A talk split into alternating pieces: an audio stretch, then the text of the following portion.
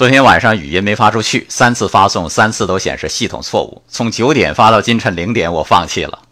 生活当中呢，难免会有这样一些意外。想到一个故事，说有个国王要嫁女儿，公开招募，很多年轻人来了，给带到一个池塘边谁要能从这边游到另一边，谁就有资格娶我女儿。这些人当时就傻了，原来池子里有很多鳄鱼啊，张着血盆大口正等着呢。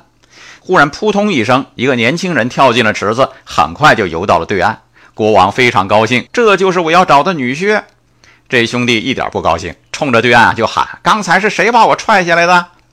哎，如何面对人生的意外是一门功课。年轻的时候任性，总想顺着自己的心思来，想掌控命运；年纪大了呢，认命，顺其自然吧。不能掌控的部分就交给上天安排好了。谁说意外不会造就人呢？回过头去看，一切都是最好的安排。爱生活，高能量。